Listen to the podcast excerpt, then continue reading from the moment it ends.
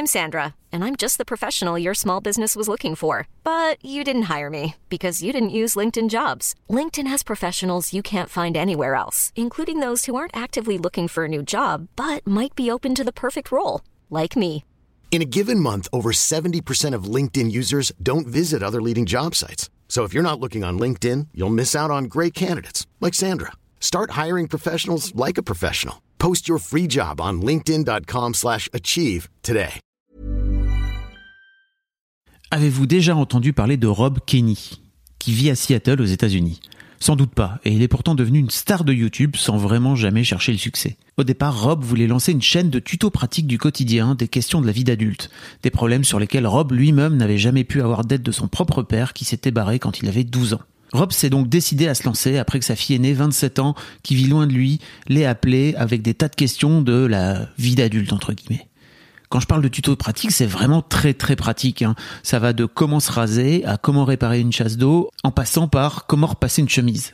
Du contenu a priori basique et qui a pourtant rencontré en l'espace de quelques semaines un succès foudroyant sur Internet. Il a suffi de quelques semaines pour que Rob se retrouve avec plus de 2 millions d'abonnés, sans même que lui se rende compte de ce qui lui était arrivé. Dans ses vidéos, Rob est tout ce que l'on pourrait attendre d'un père. Simple, bienveillant, aidant, protecteur, aimant et accessible. Son succès fulgurant prouve toutefois, à mon sens, deux choses.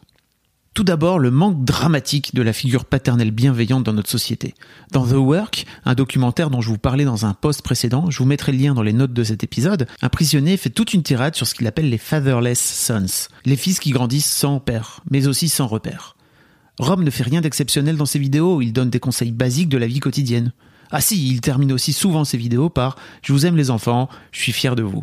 Cette toute petite touche d'amour a sans doute contribué grandement au buzz fantastique qu'il a connu. Il suffit d'ailleurs de lire les commentaires dans cette vidéo qu'il a intitulée I'm proud of you, je suis fier de vous, une vidéo où il explique qu'il est déboussolé par ce succès si soudain. Cette preuve de vulnérabilité, toute simple, toute, euh, bah, toute humaine finalement, a été vue plus d'un million de fois et a entraîné des commentaires très représentatifs du paysage des darons en 2020.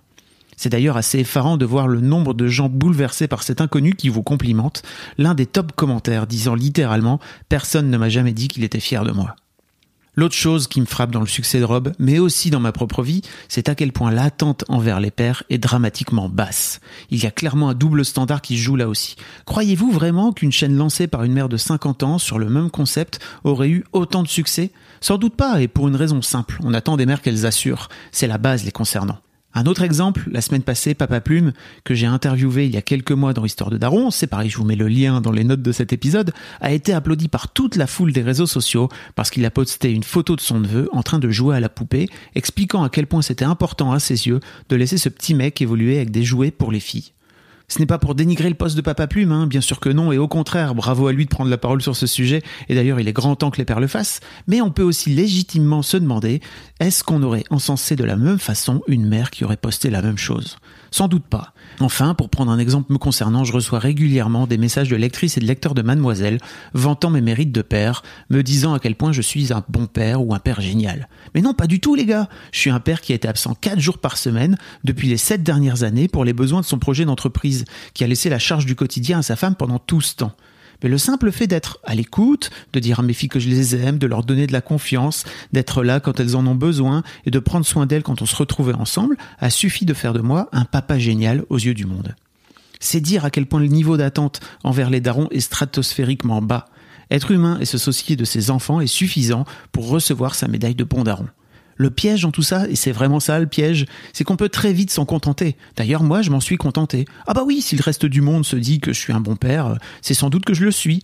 Entendez-moi bien, hein, je me suis jamais laissé avoir entre guillemets par ces compliments. Les seules personnes habilitées à dire si je suis un bon père ou pas, ce sont mes filles. Mais tout de même, je pense que je me suis laissé entraîner par ça. Et clairement, j'aurais pu faire mieux, et je sais encore aujourd'hui que je peux faire mieux, d'autant plus avec cette nouvelle dynamique entraînée par notre séparation avec mon ex-femme. Alors pour conclure, oui, on peut se réjouir que tout ça va dans le bon sens. Le congé paternité récemment allongé est un premier pas qui mérite encore d'être étendu, bien sûr. Les figures paternelles changent à toute vitesse avec de plus en plus d'exemples sur les réseaux, par exemple de père au foyer, big up Samuel et Gaspard, et j'espère qu'à son niveau, ce podcast fait aussi sa petite part du travail. Mais oui, clairement, les darons sont trop facilement des pères géniaux. Et je crois qu'on gagnerait tous et toutes à éliminer cette différence de considération entre les pères et les mères. Un grand merci à vous pour votre écoute. Si vous souhaitez partager cette chronique ou retrouver tous les liens cités, je vous mets le lien de la version écrite dans les notes de cet épisode.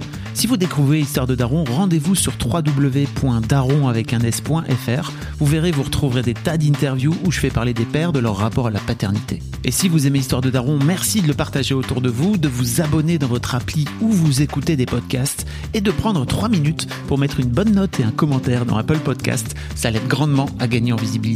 Un grand merci à vous et rendez-vous tous les premiers et les troisièmes lundis de chaque mois dans ce podcast pour un nouvel épisode d'Histoire de Daron.